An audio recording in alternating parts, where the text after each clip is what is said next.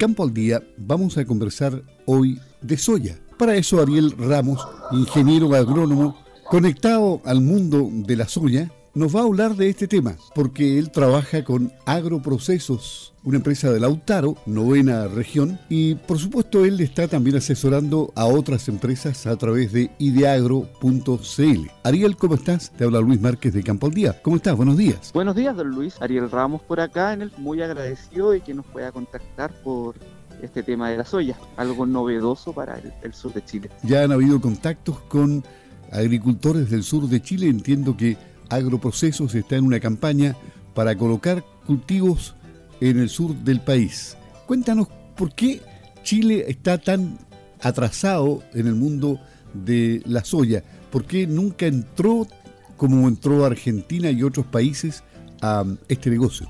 A ver, don Luis, para poder llegar a eso hay que eh, remitirse un poco a antecedentes históricos. La soya entra a Argentina hace mucho tiempo, en la década del 40, pero sin un gran despegue.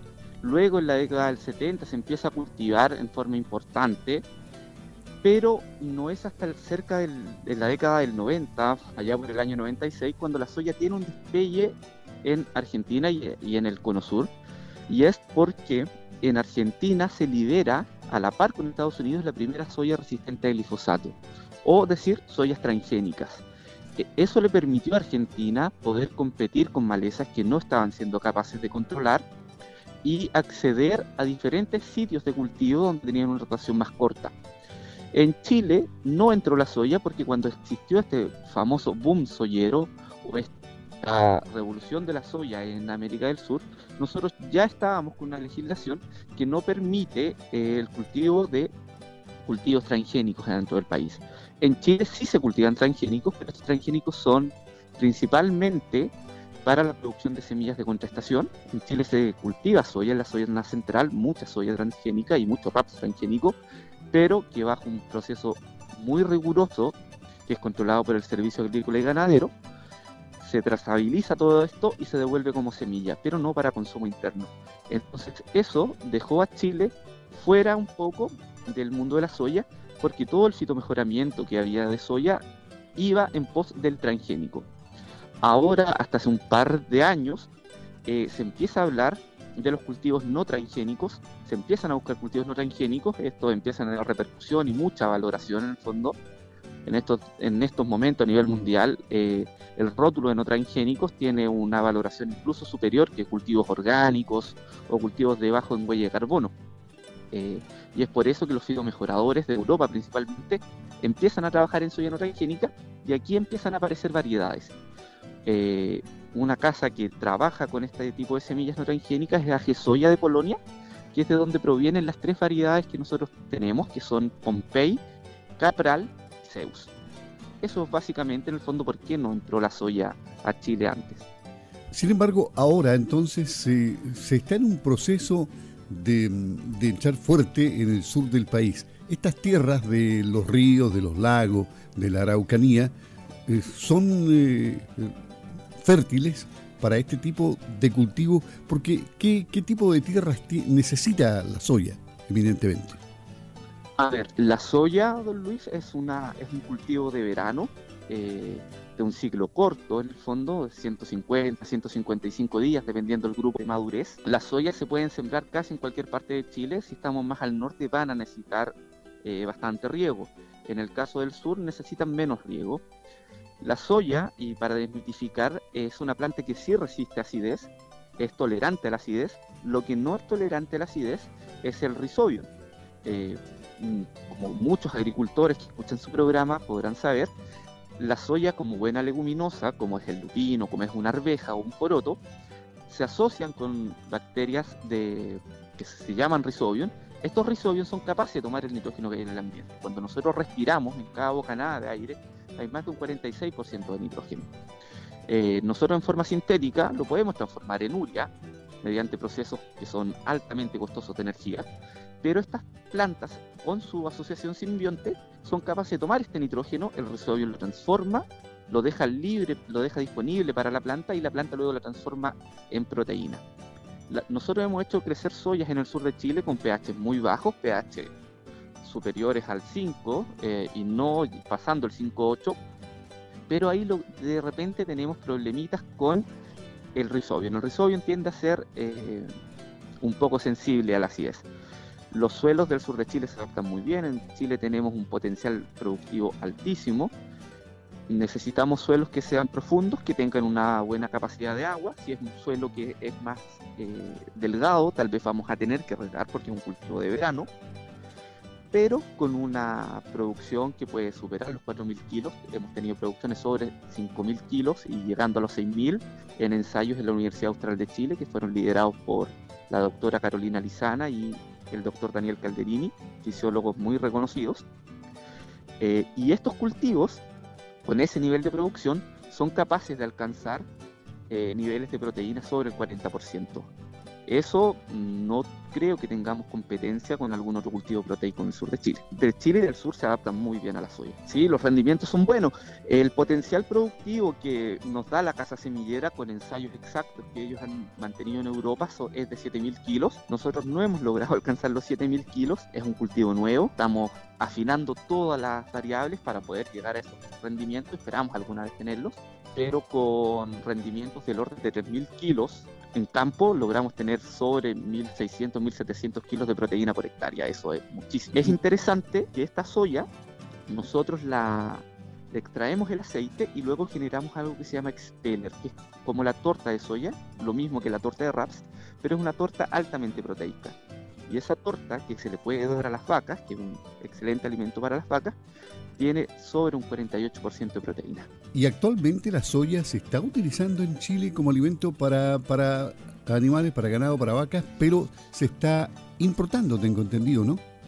Sí, por supuesto. Eh, Chile es un gran importador de soya. La soya es un alimento clave dentro de la, de la dieta del ganado lechero del sur de Chile y es principalmente por su composición de aminoácidos. Eh, la soya tiene una alta composición de metionina. La metionina es un aminoácido que es muy necesario en vacas de alta producción. Eh, el sur de Chile se caracteriza por tener vacas de alta producción y estas necesitan tener metionina porque no son capaces de suplirla con la que obtienen de otros forrajes. Sumado a esto, la soya también tiene estos famosos PLA que todos los lecheros conocen y tiene una alta cantidad de proteína no digestible en el rumen. Eso es tremendamente importante porque cuando entran los alimentos al rumen, este consorcio de bacterias y microorganismos que hay, que es una maquinita que consume el alimento y lo transforma en otras cosas, no nos entrega todos los aminoácidos que nosotros tenemos. Entonces la soya es capaz de funcionar como lo que nosotros llamamos proteína bypass, que es asimilada en el intestino. Eso quiere decir que la metionina que nosotros teníamos dentro de nuestra torta de rap, dentro de nuestra torta de soya, de nuestro expeller de soya, queda disponible y esa metionina es capaz de suplir los requerimientos de, la vaca y transformarse en leche. Es decir, los agricultores que entren en este sistema entran a un círculo virtuoso. Eh, desde el punto de vista monetario, eh, sale mucho más barato que se produzca soya no transgénica en Chile que importar mm, soya desde afuera, ¿no? Por supuesto, a ver, esto tiene varias derivadas, don Luis. La primera es que en el fondo la soya a la que están accediendo los agricultores y los lecheros del sur de Chile es soya transgénica. Puede ser bueno, puede ser malo, eh, eso no lo, no lo sabemos. Eh, los cultivos transgénicos nadie ha demostrado que sean malos, pero al, al, adquirir una soya que es no transgénica tenemos un atributo que es tremendamente diferenciador. Los agricultores compran soya, compran soya todos los días porque la necesitan dentro de su rebaño.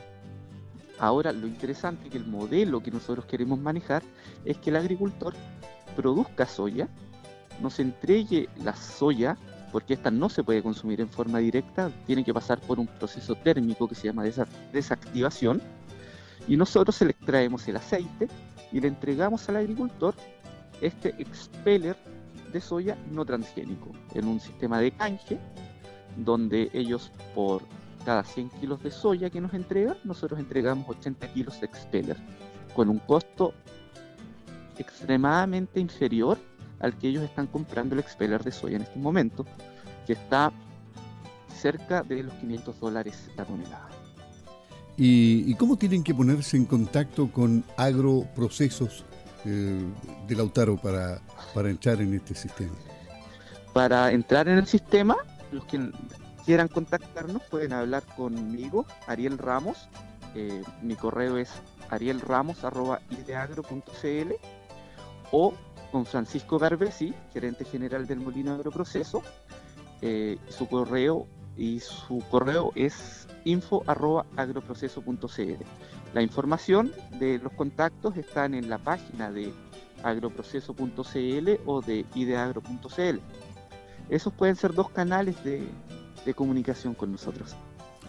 Es decir, aquí este, este sistema ya partió y, hay ejemplos vivos de lo que está pasando con, el sistema que ustedes están tratando de imponer en todo el sur del país, en, en la Araucanía, entiendo, y también en los ríos, parece, ¿no?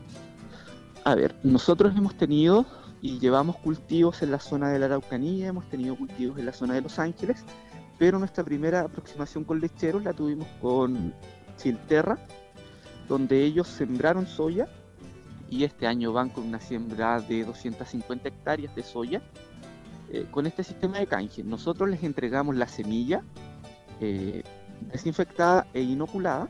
El inóculo nosotros lo traemos desde Argentina, desde la empresa Rizobacter Argentina, que es líder a nivel mundial en, en este tipo de inóculos, que tiene asiento en Argentina y distribuye Uruguay, Argentina y Brasil, a todo el cono sur. Nosotros entregamos esta semilla el agricultor la siembra con la asesoría que le damos nosotros y luego al momento de cosecha ellos nos envían la cosecha, nosotros procesamos y devolvemos el expeller. Y incluso aún más virtuoso, si es que hay expeller ya disponible, el agricultor envía un camión lleno con soya y se vuelve con un camión lleno con expeller. Todo en la planta de Lautaro es interesante que el ciclo de cultivo es diferente, entonces no tenemos tanta competencia con máquinas, no se nos dan estas colas que hay en, la, en las recepciones de trigo, donde el camionero tiene que estar uno, dos y tres días esperando para recepción. Así que es un sistema que funciona y que esperamos que los agricultores lo acojan de buena forma.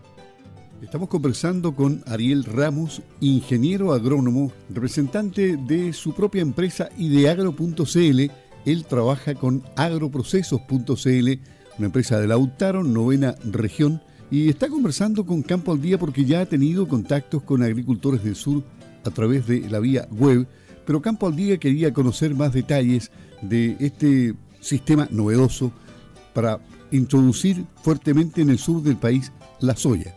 Pareciera que es un negocio bastante conveniente y rentable si es que lo miramos con el prisma que lo ve Ariel y con los ejemplos que nos muestra. Ariel, ¿algún mensaje final para quienes están escuchando Campo al Día, para que se pongan en contacto con ustedes, para que entreguen más antecedentes si los agricultores los piden? Sí, por supuesto. Eh, cordialmente invitado a todos los agricultores que quieran saber del cultivo. Este año vamos a tener varias siembras, algunas siembras experimentales, ensayos experimentales también en la estación experimental de la Universidad Austral eh, cordialmente invitados también para nuestro día de campo. Esperamos que las condiciones sanitarias nos permitan reunirnos y poder mostrar los cultivos, que fue algo que no logramos el año pasado. Eh, vamos a tener siembras grandes, pequeñas parcelas, parcelas demostrativas, donde podrán conocerlo, podrán conocer también el modelo de negocios que están proponiendo.